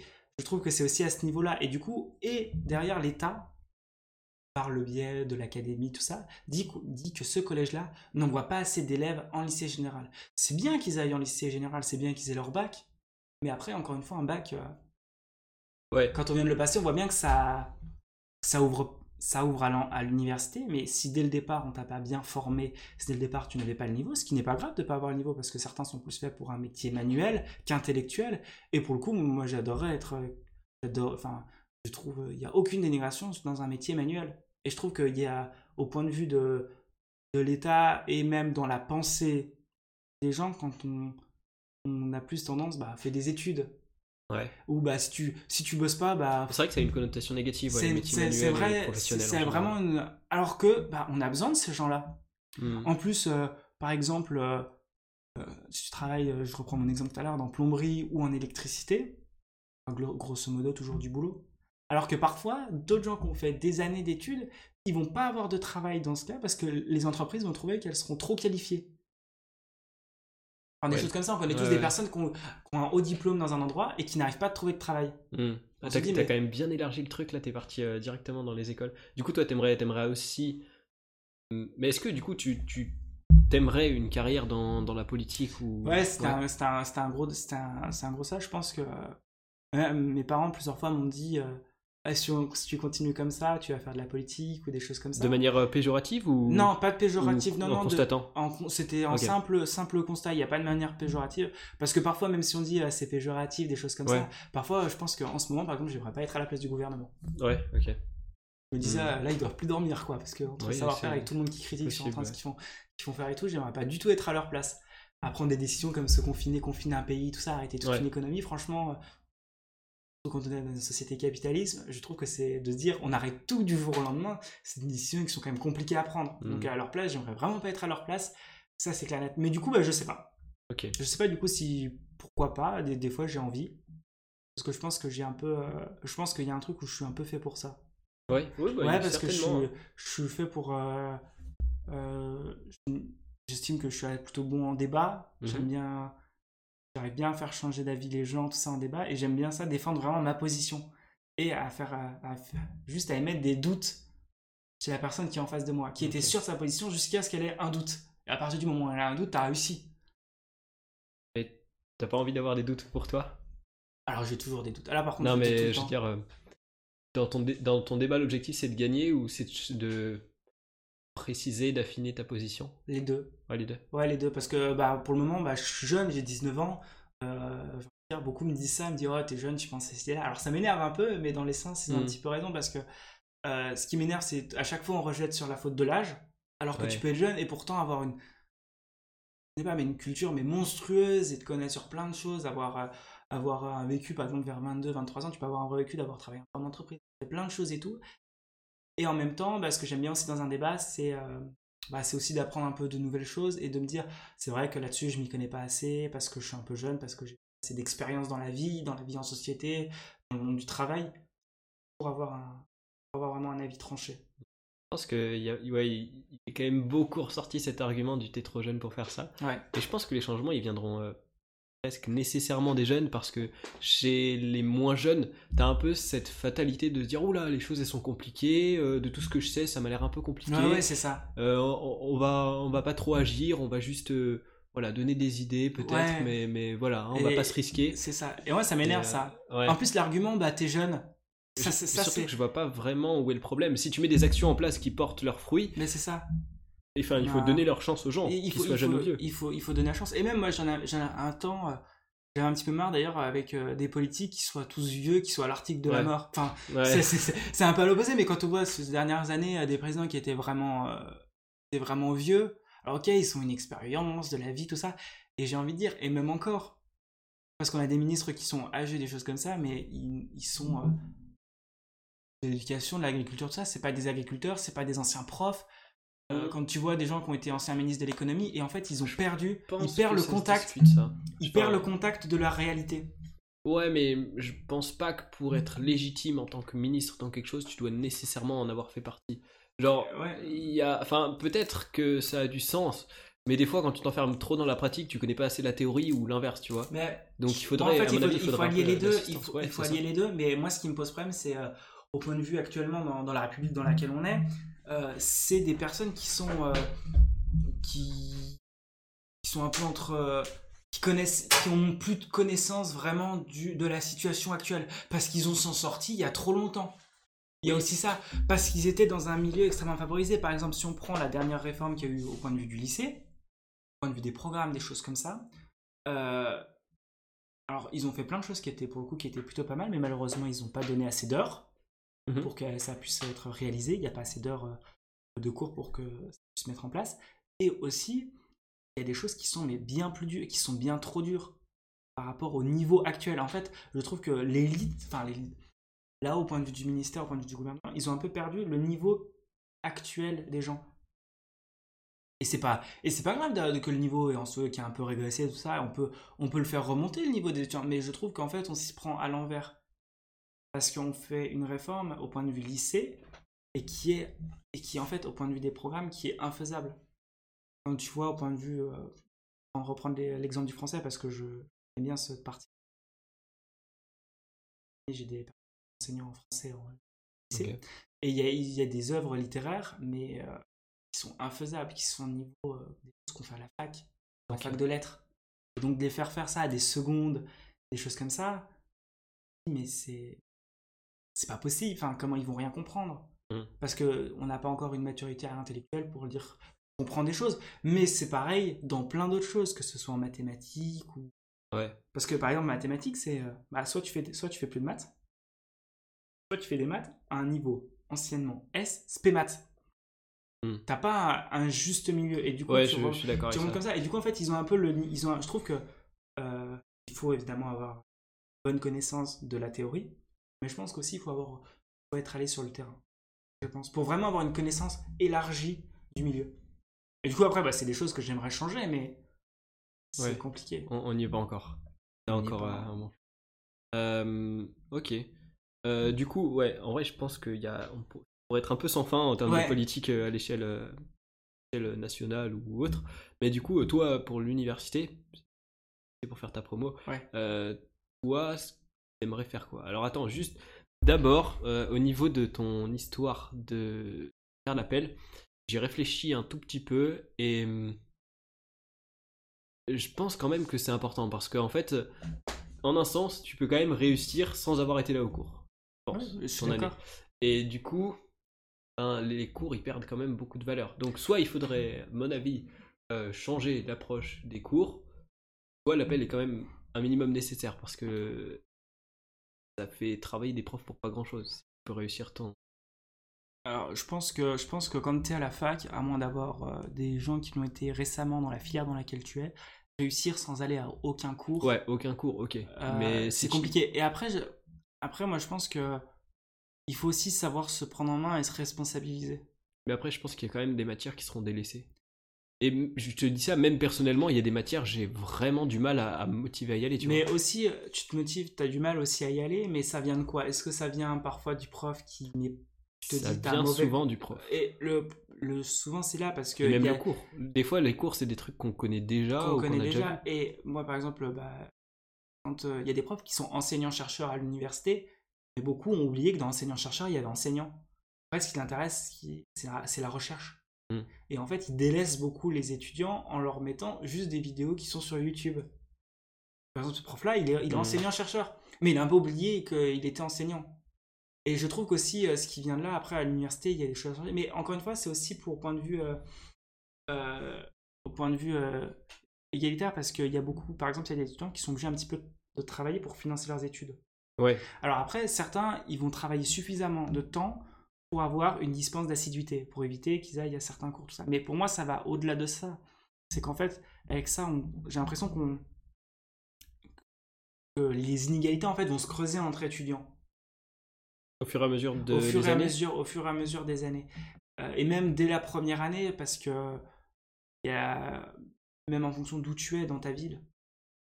En mmh. fonction, si tu es à Paris, tu vas pas avoir le prix des loyers ne sera pas le même que si tu es à Chambéry, si tu es à Lyon, si tu es à Grenoble, si tu es à Toulouse. Et du coup, je trouve que ça impacte vraiment la vie d'étudiants. Et du coup, pour, ce serait aussi, ça permettrait aussi un peu de lutter contre la précarité.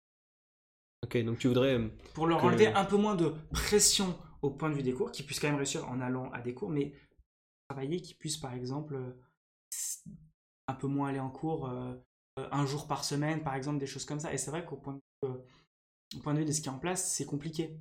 Mais limite, le plus simple, ce serait presque de, de faire des listes auxquelles tu t'inscris pour tel cours.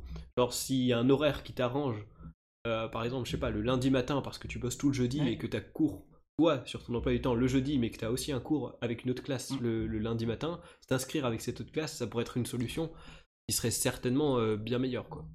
Mais, euh, mais du coup, moi, je, bah, du coup, en prenant cet argument, tu vois, je mettrais cet argument le fait de, d'aller au cours, mais euh, aller un peu à la. non, mais par exemple, si tu vois que tu as des horaires au point de vue du travail que tu fais à côté, de pouvoir y aller en ayant, comme tu disais, dans un autre groupe. Et du coup, qui est par exemple juste, euh, juste une feuille, par exemple, à l'entrée du cours de TD, et tu mets ton nom quand tu rentres dans le, dans le, fait que tu as assisté au cours, mm. mais à un moment euh, différent. Après, le problème, c'est que tu peux, Après, voilà, tu je peux sais créer pas, des abus. Genre, moi, si je veux t'inscrire à un cours où, euh, où t'étais pas parce que ça t'arrange. Parce que ça m'arrange. Ouais. tu vois. Mais après, moi, je, je, reviens à ça. Après, on est, euh, on est majeur, on est adulte, on a un droit de vote. Et il faut aussi, je trouve, se responsabiliser. Après, on sait quel est l'impact de pas aller en cours, de pas assister. Par exemple, les CM, les cours magistraux ont ça. Où t'es pas obligé d'y aller. Si Mm. tu as pas, j'ai envie de dire, c'est tant pis pour toi. Mm. Et après, bah aussi, faut, faut fais ton choix. Moi, par exemple, il y a des CM où j'y vais pas, mais j'assume de ne pas y aller, et du coup, je sais bah, que parce que je vais préférer prendre ce temps-là pour travailler une autre matière ou travailler ce cours-là, mais de mon côté, parce que je serais peut-être plus efficace que ce qui se passe en CM, parce que le professeur est pas très intéressant, parce qu'il t'endort, enfin plein de choses comme ça, parce que les cours à distance devant ton ordinateur, c'est chiant. Mm. Tu t'es d'accord? Mm, Moi, je suis pas trop les cours, je te dis, voilà. je les ai enregistrés pour l'instant. Tu les as enregistrés Bah, moi, enfin, franchement, moi, j'ai assisté quand même à la plupart des CM, et c'est vrai que par ordinateur, c'est euh, vraiment autre chose qu'en qu présentiel. Mm. Et du coup, voilà, à l'université, on aimerait lutter un petit peu contre ça, contre les inégalités, contre les discriminations qui, peut, qui peuvent être faites, contre le sexisme, contre plein de choses comme ça, pour, parce qu'on trouve que l'université, l'université en tant que telle, en tant qu'institution, ça, les principaux concernés, c'est les étudiants, les professeurs. Mais pourtant, en fait, les étudiants, on les entend très peu à l'université. Ils n'ont pas un vrai droit de regard, un vrai droit de point de vue, tout ça. Alors certes, il y a des élections, certes, il y a des représentants, mais elles sont oubliées. Elles sont oubliées par les étudiants, mais parce qu'elles sont aussi peut-être pas assez mises en avant, parce qu'on ne laisse pas aussi la parole une fois dans ces instances aux étudiants, parce qu'on ne leur laisse pas aussi le droit de vote qui est, important. Bah, au point de vue, au point de vue ça, c'est les institutions qui sont supérieures sont pas représentatives de la population de l'université. Mmh. Ouais, bah en vrai, je pense que en soi, on est quand même un petit peu informé des élections. Enfin, pour l'instant, on n'a rien reçu, mais j'imagine qu'on recevra un mail. On a reçu un mail, hein On a reçu un mail Ouais, ouais on a reçu un okay, mail. Bon, bah, j'ai dû le supprimer sans. Euh... Voilà, mais, mais, mais parce qu'aussi, euh, on est, enfin, je trouve qu'on n'est pas assez concerné parce que aussi, on laisse pas aussi, parce qu'on n'est pas assez mis en avant au point de vue ouais. du, de ton point de du point de vue mais... des étudiants. Je pense surtout qu'en fait, on reçoit beaucoup de mails ouais. avec beaucoup en fait, d'informations qui sont mais inutiles. Voilà, genre, on devrait pouvoir s'inscrire sur une liste de sondages parce que, genre, limite, chaque semaine, on reçoit. Euh, oui, il y a les masters qui font un sondage ou une étude sur des gens. Ouais. Est-ce que ça vous intéresse? J'ai pas participé à un seul en deux ans. J'ai dû, mmh. dû, supprimer 50 mails. Déjà, en termes de pollution, en termes de boîte mail, c'est pas terrible. Et ensuite, surplus d'informations. Et du coup, et, et puis du après, coup, tu les mails qui ne voilà. concernent pas directement. C'est ça. Qui ne concernent pas ton groupe ou euh, les halls de staff de manière générale. Il y a des groupes qui sont faits. Qui, il y a des mails qui sont envoyés à tous les groupes alors qu'ils concernent deux groupes. Je vois pas l'intérêt. Ouais, ça. ça concerne 50 étudiants et toute la promo y reçoit. Et c'est vrai que, voilà, après, il faudrait voilà, changer des choses comme ça. Et encore une fois, les points de vue qu'on a ensemble, c'est des choses qui sont faciles à mettre en place. Par exemple, mmh. comme tu dis, ce genre de choses, c'est pas, mon, pas monstrueux, c'est du détail, mais c'est mmh. rien du tout. Et on a plein, sur plein de sujets, on a des positions qui sont à court, à moyen et à long terme ouais. pour le même sujet. C'est-à-dire pour la précarité étudiante, on va avoir un programme voilà, qui a été fait, qui a été fait pour les prochaines élections, où on propose des choses pour la précarité étudiante maintenant, qui sont à court terme parce qu'elles sont très faciles à mettre en place, des choses qui vont prendre un peu plus de temps pour le moyen terme et et même des choses à long terme. En fait, on essaye vraiment de cadrer tous nos sujets dans lesquels on veut vraiment changer les choses parce qu'on estime que c'est important et c'est là où il y a le plus de problèmes. Et en fait, on les essaye à, tous les, à toutes les temporalités mmh. pour justement bah, essayer de faire changer les choses petit, petit à petit et de faire changer ce, peut, ce, qui sont, ce, qui est facile à mettre en place du jour au lendemain, ce qui ne va pas impacter pour, va pas renverser le système universitaire. Enfin, je veux dire, ce qui ne va pas renverser l'institution. Et en plus, quand on est ensemble dans le syndicat, le but c'est aussi un peu de, de, lutter contre une institution, de lutter. Euh... Après, on lutte pas forcément parce qu'il y a des choses où on est content qu'elles existent, tout ça, mais ce qu'on aimerait qu'ils changent, et ben on lutte parce que le problème c'est qu'on l'institution, elle a son poids et on on peut rien lui dire. Ouais. Tu sais, il y a un peu ça, on dit, ah non, c'est comme ça, c'est bien, faut pas changer les choses, tout ça, même si c'est pas très bien, c'est pas grave, pourrait y avoir pire, tout ça, on, on, se met toujours, ça pourrait être pire, je trouve. Mais pourquoi pas essayer bah, justement d'améliorer Parce que oui, ouais. ça pourrait être pire, on est déjà content que ce soit comme ça mais pourquoi pas encore changer d'autres choses? Mmh. Mec, euh, je crois que j'ai un peu bloqué sur ce que tu avais dit tout à l'heure avec euh, la présence dans les cours. Ah ouais, ouais, t'as bloqué. Euh, ouais, j'ai bloqué. J'ai j'ai eu une idée concrète, je l'ai vu passer, je me suis dit, ok, je m'y accroche. Euh, mais en fait, limite, et je pense que ça vaut un peu, même que ce soit collège, lycée, on a un trop plein d'informations qui des fois serviront à, genre limite, la majorité des étudiants, ça leur servira à rien. Du coup, t'as pas, t'as du mal à t'y intéresser parce que soit t'es conscient que ça te servira à rien, soit tu vois pas encore en quoi ça pourrait te servir. Ouais, et euh, ça, Mais- c'est vrai que c'est un vrai problème. Mais, j'ai, mais à mon avis, c'est un peu compliqué aussi parce que ben ils ont des programmes à tenir, j'imagine, les profs. Ouais. Après, t'as aussi ce problème des fois que les profs, ils ont du mal à, à mettre de la vie dans leurs cours. Ouais. Et ça, c'est quand même tout un art, ça. Et, et je suis d'accord. Et en- bah là, du coup, je trouve que ça va directement impacter sur la formation des profs. Ouais. Parce que la formation des, la formation des profs, elle va beaucoup se jouer sur la, sur la théorie et Mm. peu sur la pédagogie. Parce que moi, je- enfin, j'estime en tout cas, parce que j'aimerais me lancer dans professeur des écoles. Ok. Enfin, c'est mon but Bon, actuel. t'as plein de buts, mec, c'est trop bien. Ouais, et euh, j'aimerais être, euh, être professeur des écoles et je trouve que peu importe si tu veux enseigner quelque chose, je trouve que évidemment le savoir est extrêmement important. Et pour moi, il est à l'égal de la pédagogie. Parce que Mm. des profs qui sont pas du tout pédagogues, mais ils, ont, ils savent plein de choses. Mais c'est bien de savoir plein de choses. Mais si tu sais pas les enseigner, Euh, eh, tu vois, des, euh, des profs comme ça qui t'endorment en 5 minutes parce qu'ils font un cours monotone, parce qu'ils font pas participer les élèves, enfin des choses comme ça, surtout quand on est jeune, quand on est, quand on est, quand on est plus grand, ça nous dérange moins, et encore que, on s'y habitue. Mais quand on est jeune, on a besoin d'avoir euh, du dynamisme en cours, des choses comme ça, quand on a des journées de 8 heures de cours au collège ou au lycée, des choses comme ça, c'est des journées qui sont très longues, 8 heures assis sur une chaise avec des cours, tout Mm. ça. Et ben voilà, il faut aussi... mais et peut-être réduire Ouais. le temps de cours. S'inspirer Ouais. de pays, de pays euh, dans la semaine, de- des heures de cours par jour. De s'inspirer par exemple de l'Allemagne ou de l'Espagne, des choses comme ça, qui, ré- qui ont un petit peu moins d'heures de cours par Mm. jour et par semaine que nous. Mais pourtant, sur une année, ils vont en avoir autant. Des choses comme ça. Bah, par exemple, avoir euh, euh, du cours et du coup avoir un peu moins d'heures de cours parce que des journées de, de 8 heures de cours, c'est beaucoup trop. Ouais, ça monte des fois jusqu'à 10. euh, Ça peut ouais, monter ça parfois jusqu'à 10. Moi, ouais. je me souviens qu'au lycée, j'avais un... une journée, c'était un jeudi, je crois, ou un mardi. Euh, je commençais à 8h, je terminais à 18h. Mm. Et j'avais des cours la journée. Mais une cette année manger. aussi, j'ai l'impression que c'est encore plus chaotique. On peut commencer à 7h30 et finir à 20h. À 20h. Et ouais. ouais, ça m'est Et- arrivé d'avoir cours juste de 7h30 à 9h30 et de 18h à 20h. Je me dis, ben, ok, super. Donc, euh, un mec qui est, qui- est sur Chambéry, il doit faire le trajet euh, plusieurs fois. Un mec euh, qui d'habitude loge chez, ses parents et vient en train le matin, il doit faire deux fois le trajet dans la journée. Ça, c'est- ça, aussi, ouais, une vraie- aussi une vraie problématique de l'organisation des cours. Hmm. Parce que souvent aussi, bah, c'est très compliqué à organiser des cours. Au niveau des salles, des fois, ils choisissent des salles trop petites un trop Ouais. grand nombre d'élèves, surtout dans la situation Ouais, sanitaire dans la situation sanitaire, c'est vrai que bah, je sais pas en marketing, je sais pas si- Ouais, je sais pas si ok, t'as eu on a eu le même problème. ouais, on a eu le même problème où la prof elle, elle arrive puis elle te dit le cours est annulé. Ou... Ah, bah vous l'avez eu juste après nous, parce Non, on que l'a eu nous, juste euh, après vous. voilà. On l'a eu juste après vous et la prof elle arrive elle nous dit bah je viens de me faire choper.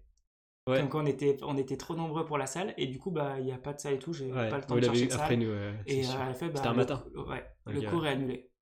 Et on est arrivé comme ça, on a fait bon bah voilà, mais Et après, euh, le sujet, mais par rapport à ce que tu disais par rapport à la formation des profs, euh, je peux que approuver. J'y connais rien, je suis pas prof, mais euh, j'ai une de mes meilleures potes qui est prof d'anglais. Et euh, ouais, aussi étonnant que ça puisse paraître. Et, et ce qu'elle disait, c'est que souvent, tu as des profs, ils vont au bout de leur formation parce qu'ils l'ont commencé, plus que parce qu'ils en ont vraiment envie d'enseigner, tu vois. ouais. Et ça, c'est assez problématique. Mais ouais, comme tu dis, putain, l'art d'enseigner ou autre, c'est un truc qui, qui demande beaucoup de travail. Je le un- vois. c'est quelque chose voilà, que, on l'a vu quand on a enseigné la- Ouais, à l'école, à l'école primaire, je pense que tu l'as vu, c'est c'est compli- Ouais, ça, vraiment compliqué. Et, et c'est sans pratique. Enfin, genre, personnellement, j'ai jamais rien animé d'autre que mes lives YouTube, si tu veux. Ouais. Genre, j'ai jamais rien animé. Enfin, je me rappelle pas avoir animé quoi que ce soit, en tout cas, avec des personnes en face de moi, tu vois, Ouais. pour de vrai.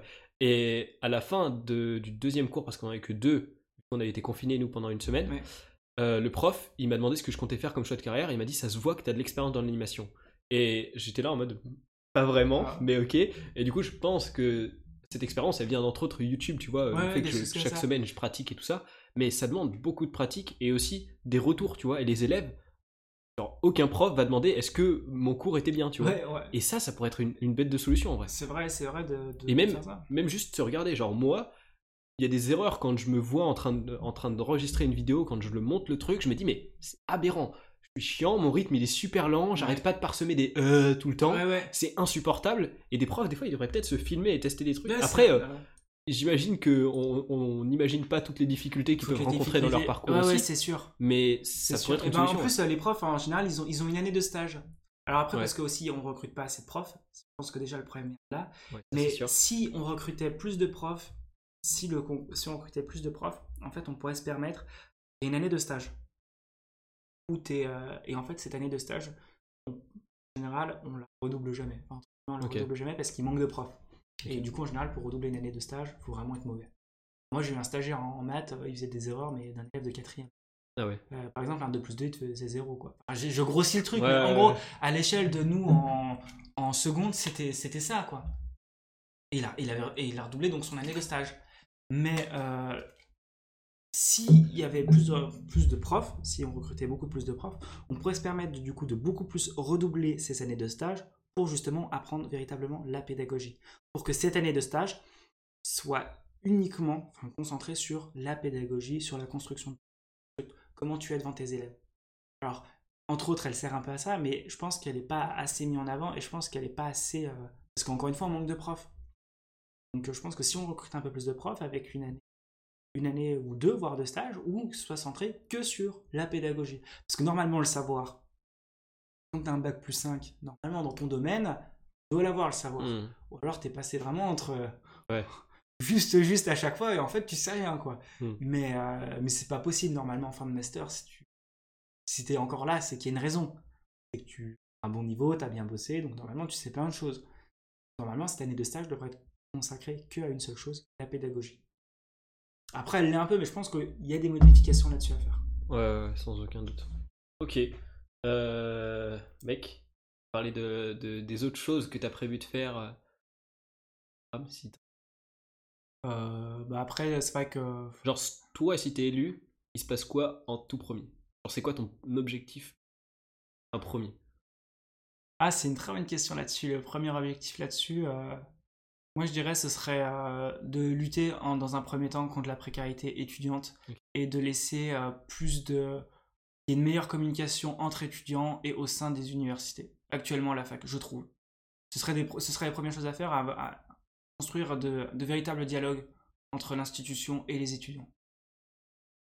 Parce que c'est par là qu'on peut changer les choses et qu'on peut voir s'il y a des problèmes.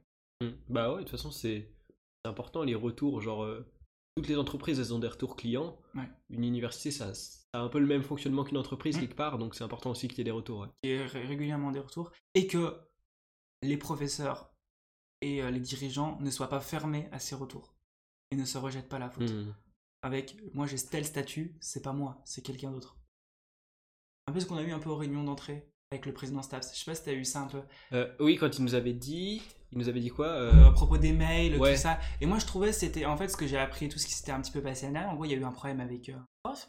En fait, si tu veux, les étudiants ont envoyé des mails, tout ça, et en fait, tout le monde se rejetait la faute. Et euh, au bout d'un moment, ce qu'ils ont fait, c'est qu'ils ont envoyé directement un mail au président de l'université.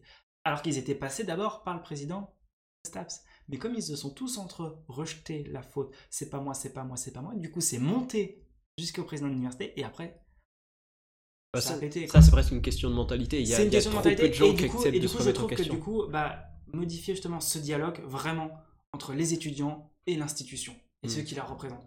Faut vraiment qu'il y ait un véritable dialogue qui soit construit et qu'on puisse euh, bah, faire le parcours ensemble. Après, on verra. On verra comment ça se fera, tout ça, parce qu'après, il y a, il y a plein de. avec euh, la- tout ce qui est euh, la situation sanitaire, tout ça, donc.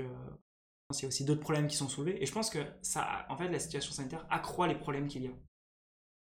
Ok, ouais, oui, bah oui, certainement, en vrai. Bah, surtout, ce qui m'a paru aberrant avec la situation sanitaire actuelle, c'est au resto universitaire, ils avaient fermé une moitié du restaurant, Mais oui. alors qu'on avait besoin de plus de place et qu'on interdisait une place sur deux. J'étais là, mais c'est bizarre quand même. Oui, On est passé puis- de, du place normale à diviser par quatre, carrément. Ouais, ouais, c'était, c'était ça. Après, euh, je pense qu'ils essayent euh, d'éviter au maximum la, la propagation dans le au sein, compliqué, au hein. sein de Là, l'université et ça devient très très compliqué. Et je pense que bah après, c'est qu'un avis, mais je pense que bientôt l'université va, on va fermer Je quasiment. pense qu'il y a des chances, ouais. Parce que quand tu vois que nous en sport, on a fait, euh, j'ai boxe française Ouais. ce semestre et là, euh, j'ai eu mon premier cours euh, récemment. On a dû faire une séance de deux heures de sport avec un masque. Ah ouais? Ouais.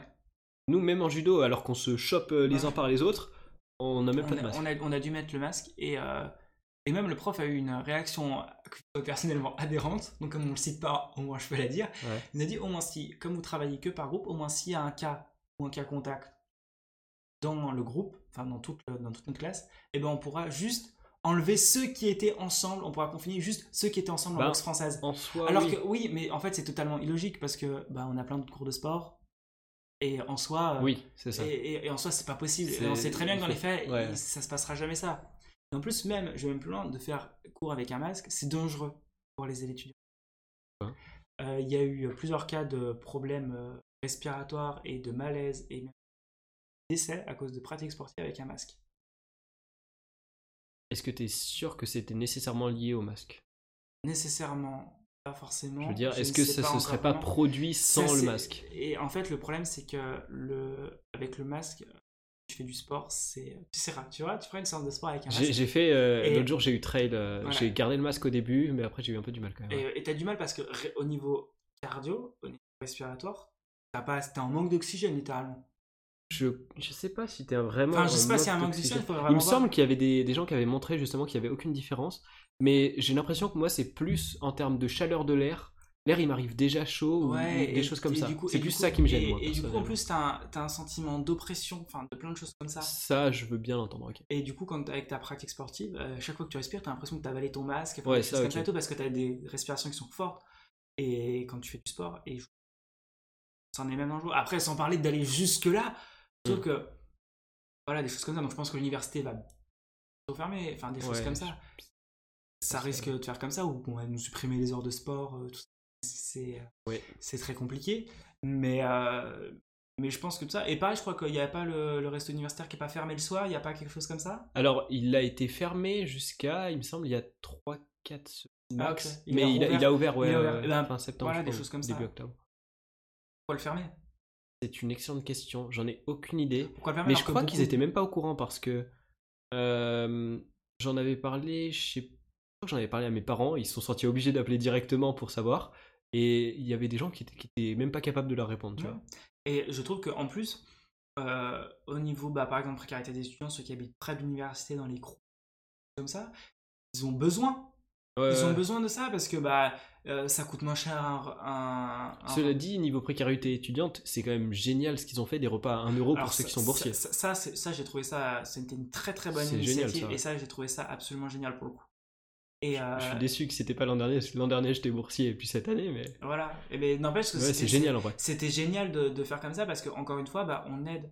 Et même au point de vue des bourses, parfois les bourses, c'est très bizarre ce qui se passe.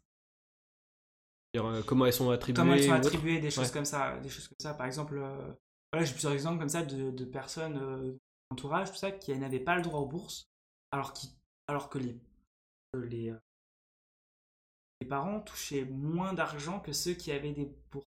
Le système boursier, je pense, c'est des choses comme ça. Mais dans tous les cas, ce truc de repas boursier à 1 euro, c'était génial. Ouais, ouais. Et, euh, et d'avoir ouvert le resto U, je pense que pour beaucoup d'étudiants, le soir en tout cas pour beaucoup d'étudiants, c'est vraiment bien. Ceux qui habitent près de l'université, des choses comme ça, en général, sans parler de. Il y a quand même pas mal d'étudiants, sans parler de grosse précarité, Hmm. qui n'ont pas forcément énormément d'argent. Ou au moins, sans qu'ils soient boursiers forcément, mais qui n'ont pas forcément énormément d'argent. Et au moins de se dire, bah, le soir, j'ai un repas complet. Parce que le problème, c'est aussi quand on sombre dans la précarité, on se nourrit mal. On a une mauvaise nutrition. Oui. Et du coup, bah, après, on va commencer à avoir du surpoids, enfin plein de choses comme ça. On fait de moins en moins de choses et après, c'est un cercle vicieux. Au moins d'avoir à l'université un repas, et dans tous les cas pas cher, encore moins quand il est à 1 euro, mais un repas qui est complet, je trouve que c'est vraiment, c'est vraiment important pour le Ouais, niveau, niveau restaurant, on est quand même plutôt bien servi. Ouais, on- ça enfin, je trouve qu'en tout cas, on mange très bien et qu'abordable et plus, Ouais. que, et plus que bien en fait. Hmm. Enfin, moi, je crois qu'il est même moins cher que quand j'étais à ma cantine au lycée. hein. C'est je- possible, je- j'en ai aucune idée Je personnellement. m'en souviens plus parce qu'en plus, il a augmenté le prix euh, au, au lycée. Et, mais je crois que c'était vraiment de- le prix du repas, mais je sais qu'il me, semble qu'il a bien été au-dessus. Et donc, au moins, tous se nourrir. Ceux qui sont vraiment dans très très grande précarité. Mais au moins, on peut avoir un- deux repas par jour qui sont bien. Ok. Ouais, ouais, bah carrément. Bon, mec, euh, on a bien parlé. Est-ce Bah que tu as envie de, de parler de quelque chose en particulier? Bah, je crois que je crois qu'on a fait le tour. Après, je t'avais dit voilà, c'était les deux sujets qui me semblaient euh, que j'avais envie de parler, qui me tenaient à cœur. Je pense qu'ils pouvaient intéresser les gens aussi. Il y a ça. Ouais. Et je pense qu'aussi, des étudiants, si vous êtes étudiant et que vous avez envie de vous engager, en fait, je pense qu'il faut pas hésiter. Hmm. Ouais, passer à l'action, c'est. Bah, passer à l'action, c'est bien. Et puis en plus, encore une fois, ça, tu rencontres d'autres personnes. Et Ouais, moi, franchement, j'ai fait, des, j'ai fait des super rencontres. Des gens qui sont vraiment euh, géniaux, tout ça, qui ont, plein, qui ont envie de faire des choses, tout ça, qui sont ouverts d'esprit, plein de choses comme ça. Et tu rencontres vraiment plein de personnes. Je pense que c'est important Hmm. de rencontrer d'autres personnes, tout ça, qui font pas du tout les mêmes études que toi et tout. Et tu peux vraiment te rendre compte d'une vraie proximité. euh. Ouais, grave. Bah, du coup, euh, si le programme de Baptiste vous intéresse, c'est quand les élections? Est-ce que t'as la date ou pas? Euh, je me souviens plus exactement de la date, mais en tout cas, c'est euh, c'est euh, c'est en novembre. De toute façon, Fin novembre c'est- Ouais, c'est enfin, c'est mi-novembre, enfin, autour du 20 novembre, comme ça. Ok, bah, Enfin, coup, Je me euh, souviens plus exactement, exactement, exactement, mais dans tous les cas, après, au sein de l'université Savoie-Mont-Blanc, bah, je commence, j'en parle en cours, enfin, des choses comme ça. je- ouais, ouais. on essaie vraiment, après, je vais euh, pas mal d'autocollants, tout ça, donc on va, je pense qu'on va s'y mettre tranquillement. On a une réunion qui est très importante euh, lundi prochain, malgré le confinement. Ouais. Covid, tout ça, on est obligé pour le coup de se réunir. On va Ouais. faire attention. Mais euh, c'est une réunion qui est importante parce qu'elle est en lien directement avec euh, les élections, au point de vue des listes, et affiner euh, les programmes des professions de foi qui sont rapides, faciles à expliquer pour eux. Facile à expliquer. Ok. Du coup, ce podcast, j'en sors un demain avant, mais il sortira vendredi d'après. Du coup, ça doit être vers le 31 octobre, un truc Ouais. comme ça, je crois. Donc, euh, ça aura le temps de partager un petit peu tes Ouais. idées, j'imagine. Donc voilà, si le programme de Baptiste vous a convaincu, et ben voilà, USMB, euh, ça se passe ici. Et sinon, j'invite dans tous les cas à forcément se renseigner des programmes aussi des autres. Ouais, ouais, je pense, que je pense que c'est vraiment important. Ça, dans tous Mhm. les cas, je pense que c'est important de, de juste regarder. Et même de voter en plus. Ouais, aussi, ouais. Je crois que Bah, si. Si on a euh, un truc qui nous plaît, tu vois, je Ouais, veux dire, évidemment, euh, il faut pas voter parce qu'il faut voter. Je, Ouais, je c'est parle de ce ça. Il faut principe-là. pas voter Mais je pour mais euh, je pense celui qui que- nous plaît le, enfin celui qui nous déplaît le moins, tu qui vois. déplaît le moins de pas voter par ça, mais je pense que dans tous les cas, il y a forcément des programmes étudiants, des idées étudiantes qui peuvent vraiment nous toucher à titre personnel, en ouais, fonction ouais. de l'expérience qu'on a. Ok, bon, du coup, moi ce que j'aime bien faire en général quand je fais un podcast, et je pense que tu vas pouvoir m'apporter une réponse intéressante, c'est est-ce que tu as des références à partager Euh, Ça peut être un livre que qui t'a plu, ça peut être une personne, une idéologie, même une photo, ça peut être vraiment n'importe quoi. C'est le moment où tu balances des références si on veut se renseigner sur tel truc. Sur n'importe quoi? Sur n'importe quoi. Ah ouais? Ah, des choses comme ça? Euh, Oulala Je sais pas, peut-être le livre qui t'a le plus plu, qui t'a le plus instruit, un film qui t'a marqué dans, sa- dans son idéologie. T'as le droit de pas en avoir, il y a des gens qui Euh, Moi, je pas, dirais euh, V pour Vendetta en film. mais- Ok, ouais. Assez, assez classique et assez ancien, mais en film, je pense que euh, il donne de l'espoir. Ouais, je Enfin, l'ai- revu il y a pas longtemps. Enfin, je Et- l'ai- je l'ai vu il y a pas longtemps. Et Et, euh, vraiment, au- déjà au point de vue acteur, c'est magnifique. Enfin, les acteurs sont excellents. C'est un film qui est pourtant assez vieux, je sais plus de quelle année il est. Ouais, il est vieux, ouais. mais il commence à prendre, il prend prendre l'âge, et je trouve qu'il est encore plus d'actualité quand il est sorti. Ok.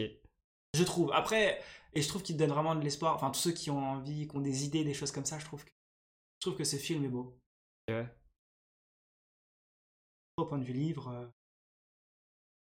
On n'a pas comme ça qui j'ai viennent. pas comme ça de plein de lectures qui m'ont fait avancer, mais après vraiment une lecture marquante comme ça. euh, c'est Ok. bon. Pas de soucis. Moi, je dirais vraiment, c'est D'accord. c'est un film, s'il y a une référence à dire, ce serait ça. V pour Vendetta. euh, Mec, euh, je sais pas si c'est dans le même style que V pour Vendetta, mais je te conseille euh, Fight Club. Euh, pas Fight Club. Fight Club, c'est aussi un autre truc qui est à ça. C'est une série qui s'appelle Mister Robot. Trop. J'ai trop kiffé. Ouais, ça Ouais, marche, un peu. C'est quand même assez long, il y a plusieurs saisons, hein, mais, euh, mais c'est vraiment très très bien. Et ça a un peu cette idée de remettre pas mal de choses du système en question. Donc euh, voilà. Moi, c'est en lien directement avec ce, avec ce dont on a parlé. Ok. Bon, bah mec, euh, du coup très cool. Ouais. Merci d'avoir accepté, entre Bah, c'était avec plaisir. podcast. Et puis, et puis peut-être qu'éventuellement on en refera un quand tu seras Bah, devenu président de l'USMB. Mais, mais voilà, du coup je te souhaite vraiment en tout cas euh, que, que du bonheur dans tes projets. Ah bah, ça T'as l'air d'en avoir merci pas mal et- ouais. Cool. On va essayer. Ouais, ouais, grave. Et puis, ben, du coup, euh, bah, certainement à la semaine prochaine pour euh, ces auditeurs ou viewers. Ouais. Et puis, et puis voilà. Et puis, voilà. Ciao! Salut, merci beaucoup.